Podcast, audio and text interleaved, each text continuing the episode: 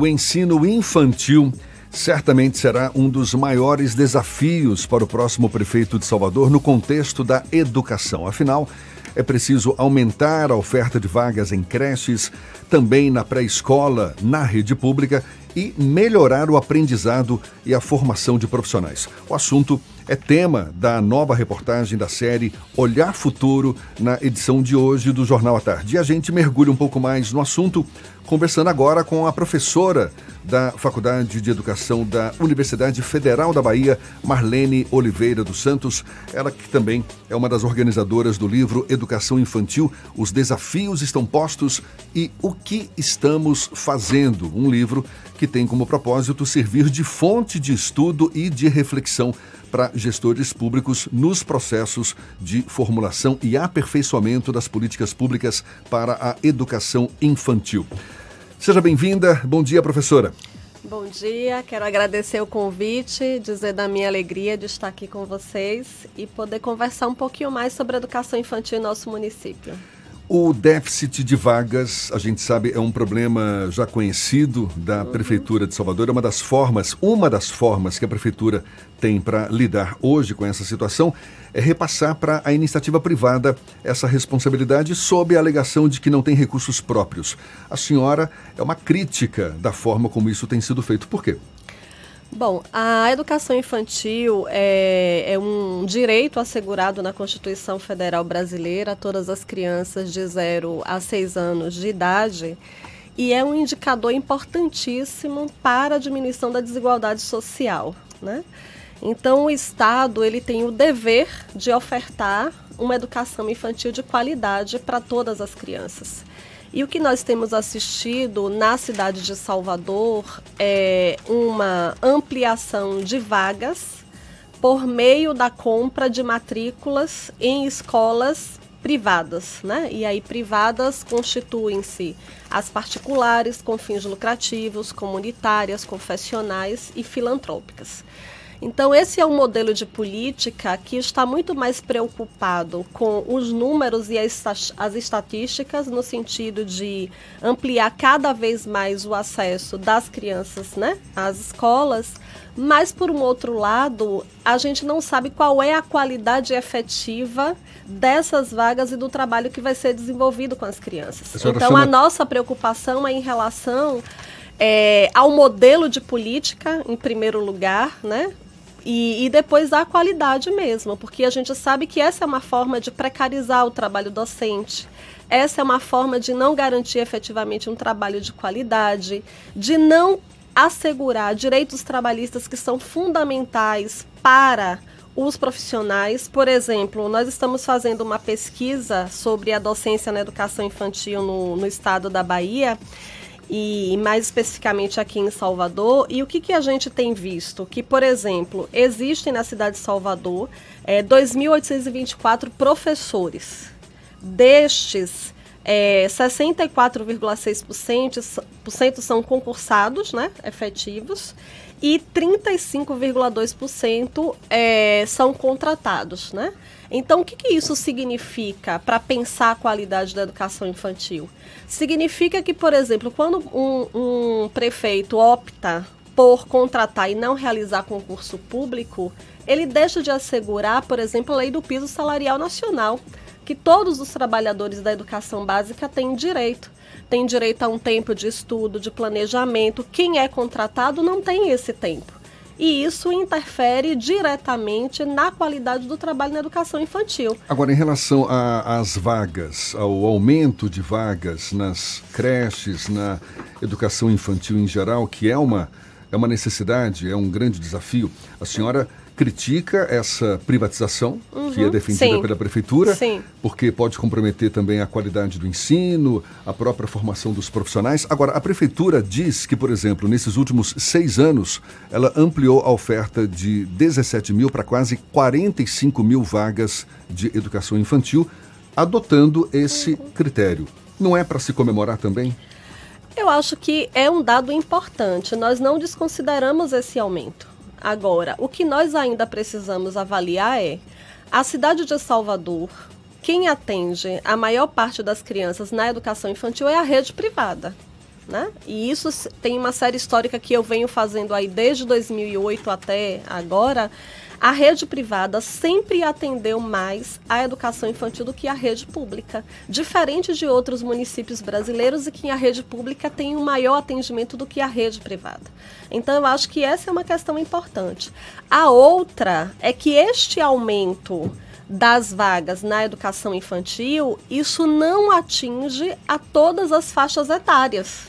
Por exemplo, o ano passado, o município de Salvador deixou de atender os bebês.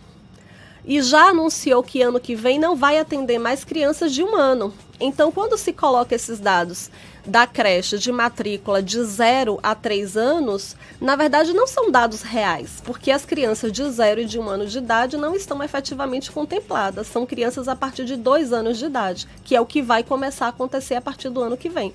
Então, eu acho que a nossa crítica e a nossa luta, né, também como é, Fórum de Educação Infantil, é, que vem aí lutando por melhores políticas públicas para as crianças, é de que essas vagas elas sejam asseguradas com qualidade na rede pública de ensino. O Fernando Duarte também quer fazer uma pergunta. A pois senhora, não. A senhora falou sobre a questão, o déficit de vagas é um problema, mas é um problema que tem melhorado ao longo dos últimos anos. Pode não ser o ideal, mas tem melhorado. E as condições de infraestrutura para que os professores façam um trabalho efetivo junto à educação infantil tem melhorado? Existe algum tipo de investimento da prefeitura nesse sentido? Olha só, é, eu diria que assim a gente tem ah, muitos desafios na educação infantil, né? Um deles é esse que eu falei ainda há pouco, esse modelo de política que vem sendo implementado a, a formação dos professores como um direito que também precisa ser né, garantido pelo poder público e a infraestrutura das instituições de educação infantil é um outro problema também a ser né, enfrentado pelo poder público. É, no município de Salvador, novos centros de educação infantil foram construídos mas nós temos as instituições que existiam e que estão aí em funcionamento, algumas com sérios problemas, né? Salas muito pequenas, é, salas sem né, ventilação, sem área externa para que as crianças possam brincar. Além disso, as condições afetivas de trabalho, né? Falta de materiais, né? Professoras, por exemplo, têm nos relatado de falta de papel ofício, por exemplo. Né? A semana passada eu estive com uma professora e ela dizendo que não tinha papel sulfite na escola. Né? Uma outra professora conversando comigo está desenvolvendo um, um, trabalho fantástico com as crianças. Queria levar o grupo para a Praia do Forte para que eles pudessem conhecer o projeto Tamar, porque ela está trabalhando com sustentabilidade, meio ambiente, natureza, e não tem um ônibus que a prefeitura possa disponibilizar para ela levar as crianças à escola, né? Então, eu acho que, que tem a questão da, da materialidade, que é um desafio também, porque o trabalho na educação infantil, inclusive na reportagem vocês colocaram ensino infantil, né? E nós não chamamos ensino infantil, é educação infantil. A educação básica ela tem três etapas: educação infantil, ensino fundamental e médio. E para nós, o significado de ensino e educação tem uma diferença enorme, né? As crianças precisam se desenvolver integralmente, né? trabalhando com suas múltiplas linguagens, com toda a sua potencialidade. E isso requer políticas específicas para este trabalho, materiais que são específicos e que muitas vezes a política pública ela não assegura e é o professor que tem comprado estes materiais para fazer esse trabalho com as crianças na educação infantil, né? A, a, além dessa questão da materialidade, a gente tem acompanhado algumas notícias de que, por exemplo, a partir do ano que vem, a, a pré-escola ela vai deixar de ser integral, jornada integral, e vai passar a ser parcial.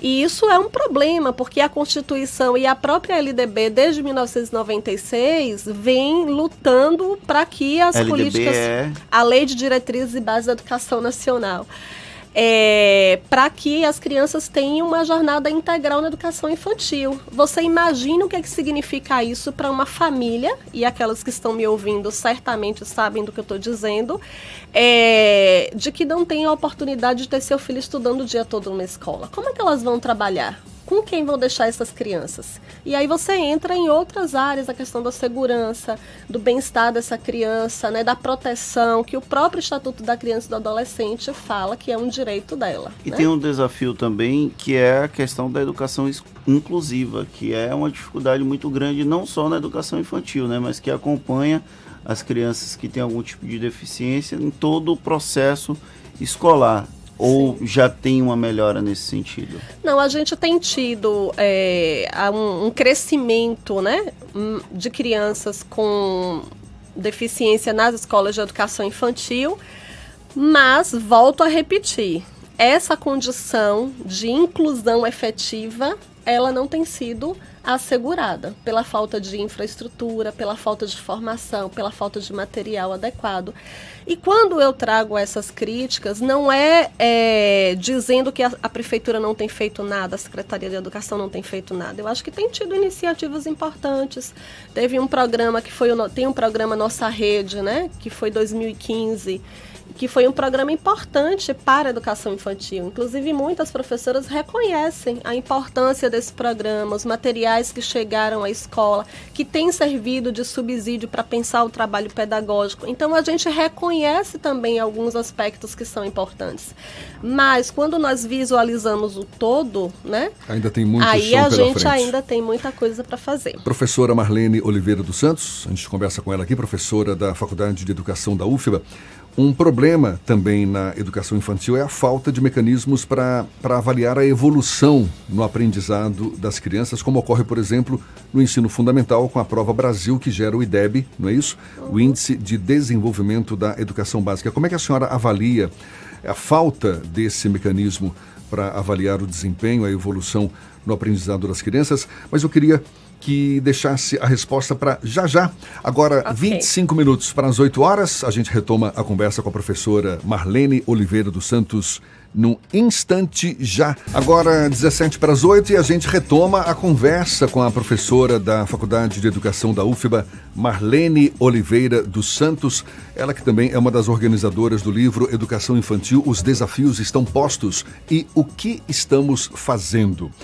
Ficou uma pergunta no ar. No bloco passado, a gente falava da falta de mecanismos para avaliar a evolução no aprendizado das crianças.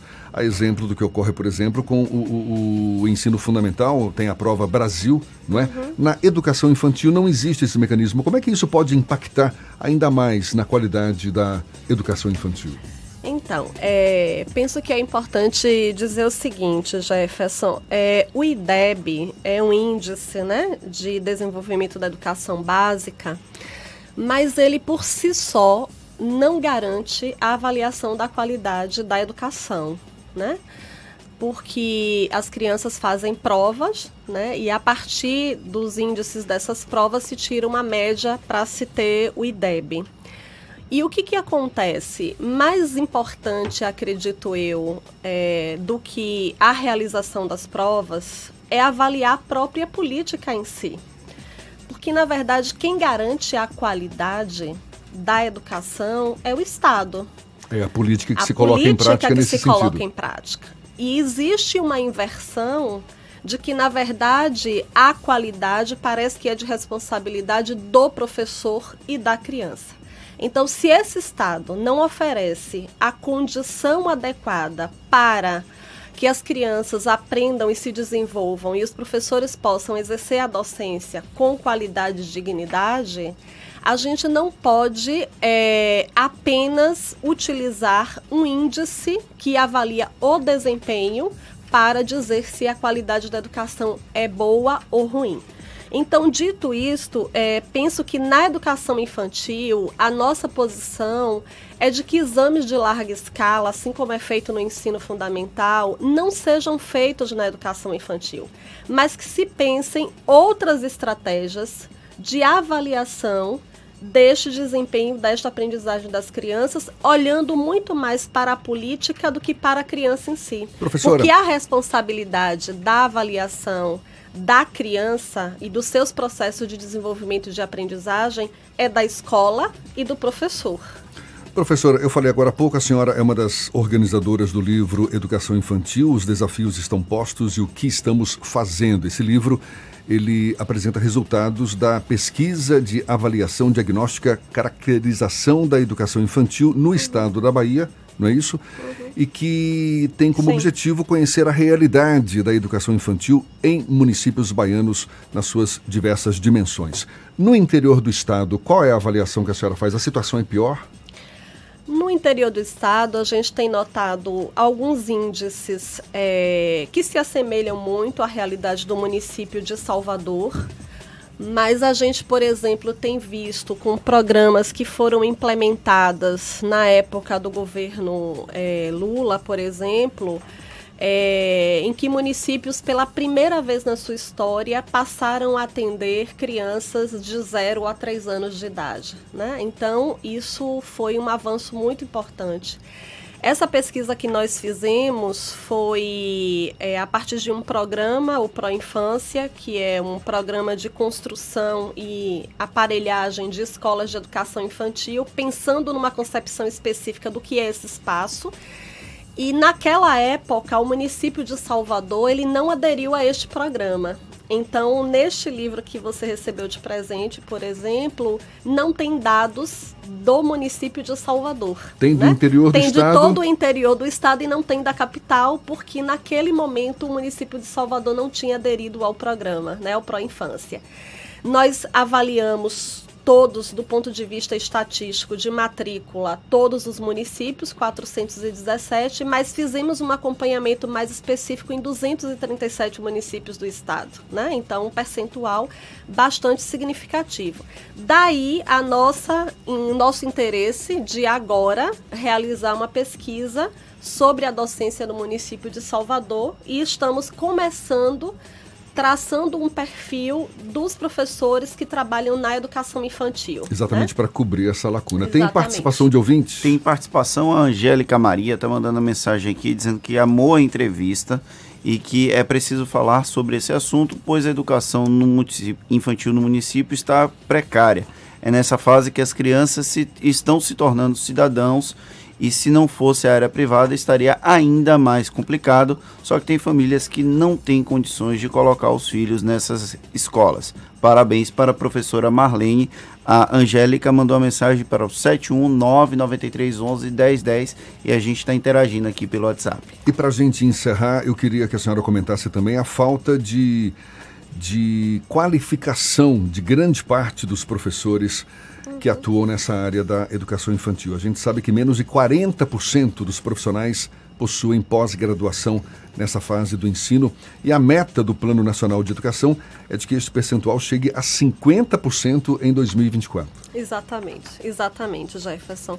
É, no município de Salvador, nós temos 96,6% né, de professores com nível superior mas temos um índice ainda é, baixo para aquilo que estabelece a meta 16 do Plano Nacional de Educação é, de ter 50% de professores com pós-graduação. E aí, pós-graduação, nós estamos falando não apenas da especialização, né? Nós temos hoje no município 38,7 professores com pelo menos uma especialização.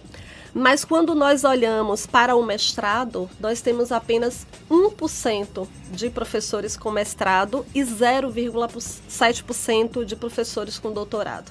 Então são percentuais muito baixos, né, em que políticas públicas precisam ser ampliadas para que todos possam ter esse direito de continuar estudando, porque ser professor é estudar sempre. Né? Aqueles que decidem e optam por ser professores não tem como parar. Só que a responsabilidade pela formação não é apenas ou não parte apenas de um projeto individual de cada um, é também mas o Estado precisa assegurar. E nesse contexto em que nós estamos vivendo, né, de políticas neoliberais, em que a educação infantil vem sendo implementada por meio de vouchers, de bolsas, né, em que existe uma sobrecarga de trabalho aí para os professores, é, E assim, sem muito diálogo em muitas situações, eu acho que a gente ainda precisa continuar esse diálogo. É importante destacar esse destaque que vocês deram à educação infantil com essa reportagem hoje.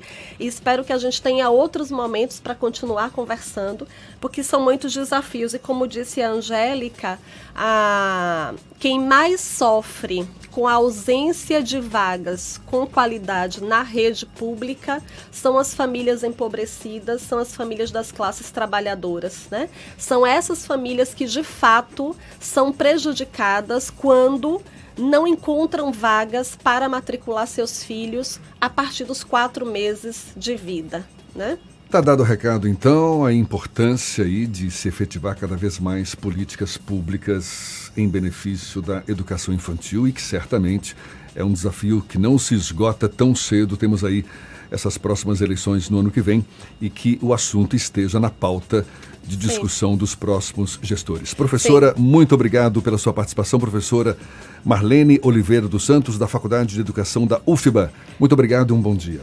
Agradeço e quero dizer que nós é, estamos de portas abertas como Faculdade de Educação. O nosso grupo de pesquisas, que é o GPACE, Grupo de Estudos e Pesquisas em Educação Infantil, também convida né, todos os professores que tiverem interesse em participar das nossas atividades. Nos reunimos quinzenalmente às sextas da tarde para discutir, debater, pesquisar e refletir sobre essas práticas da educação infantil do nosso município e da região metropolitana. Muito obrigada pelo convite. Bom dia a todos.